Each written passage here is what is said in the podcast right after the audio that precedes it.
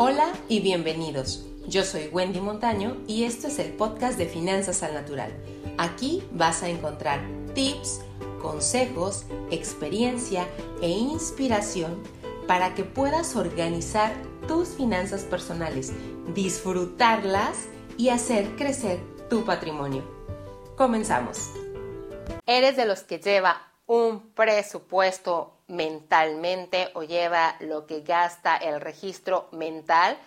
Te tengo noticias. Hoy te voy a compartir por qué debes de prender las alertas si eres de las personas que dicen, es que yo no ocupo registrar, yo me acuerdo, yo todo lo llevo mental, yo sé cuánto gasto, este no necesito anotar, la verdad es que te voy a platicar algunas cosas que me han pasado a lo largo de ya muchísimos años de experiencia tratando este tema que de verdad me hacen decirte no le dejes el tema del registro o del presupuesto a la mente.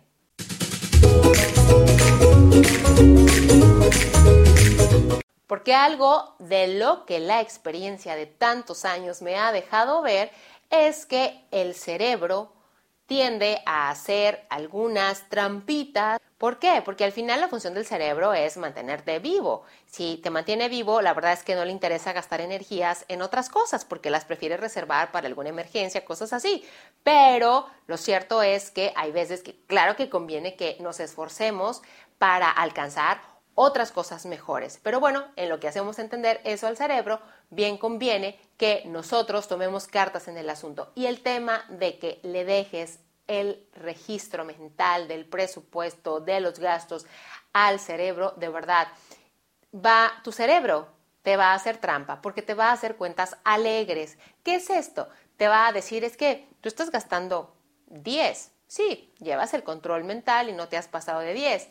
Pero sabes qué, si empiezas a notar, te vas a dar cuenta que ese mes ya gastaste 12 o 13, cuando tú suponías que te estabas gastando solamente 10. Y de verdad, esto lo he visto una y otra vez.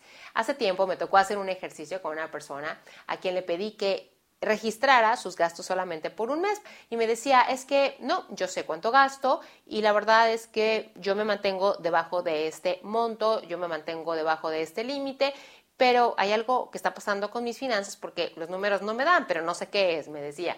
Entonces yo le dije, bueno, hazme un favor, registra todos tus gastos. Y me dijo, bueno, pues va, lo voy a hacer como haciéndote un favor más que por otra cosa, ¿no? Le dije, bueno, va, hagamos este ejercicio, ¿no?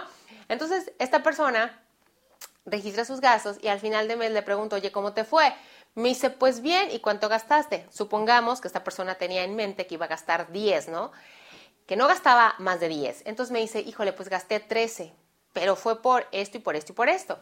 Ah, qué caray. Bueno, al siguiente mes esta persona hace el ejercicio por ella misma y yo ya no le tengo que decir nada, pero al final me comparte, oye, volví a hacer el ejercicio, oye, ¿y cómo te fue? Me dice, gasté 14 y medio, pero fue por esto y por esto y por esto.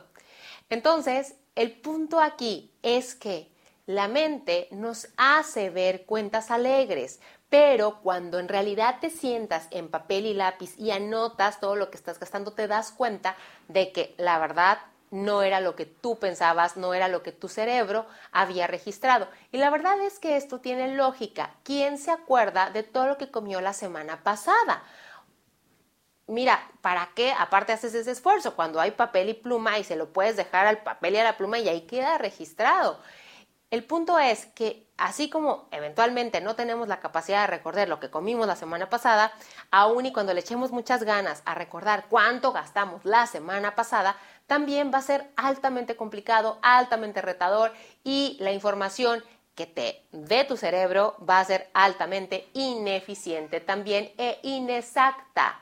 Por eso es muy importante que si eres de los que hoy por hoy le deja esa chamba al cerebro, tomes cartas en el asunto tú mismo hoy y empieces a registrar en lápiz y papel o utilices algún método alternativo, llámese Excel o alguna app especializada para el registro de gastos. Pero de verdad, no le dejes este trabajo a la mente, te lo digo por experiencia, lo he visto muchísimo.